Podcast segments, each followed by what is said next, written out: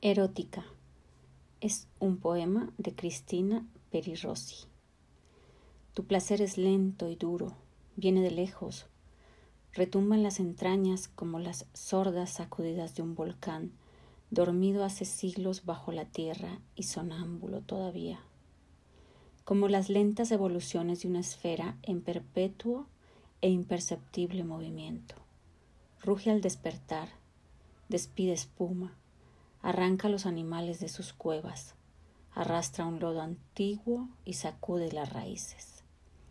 Tu placer lentamente asciende, envuelto en el vaho del magma primigenio, y hay plumas de pájaros rotos en tu pelo, y muge la garganta de un terrón extraído del fondo como una piedra.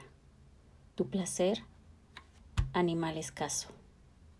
Es el poema Erótica de Cristina Perirossi.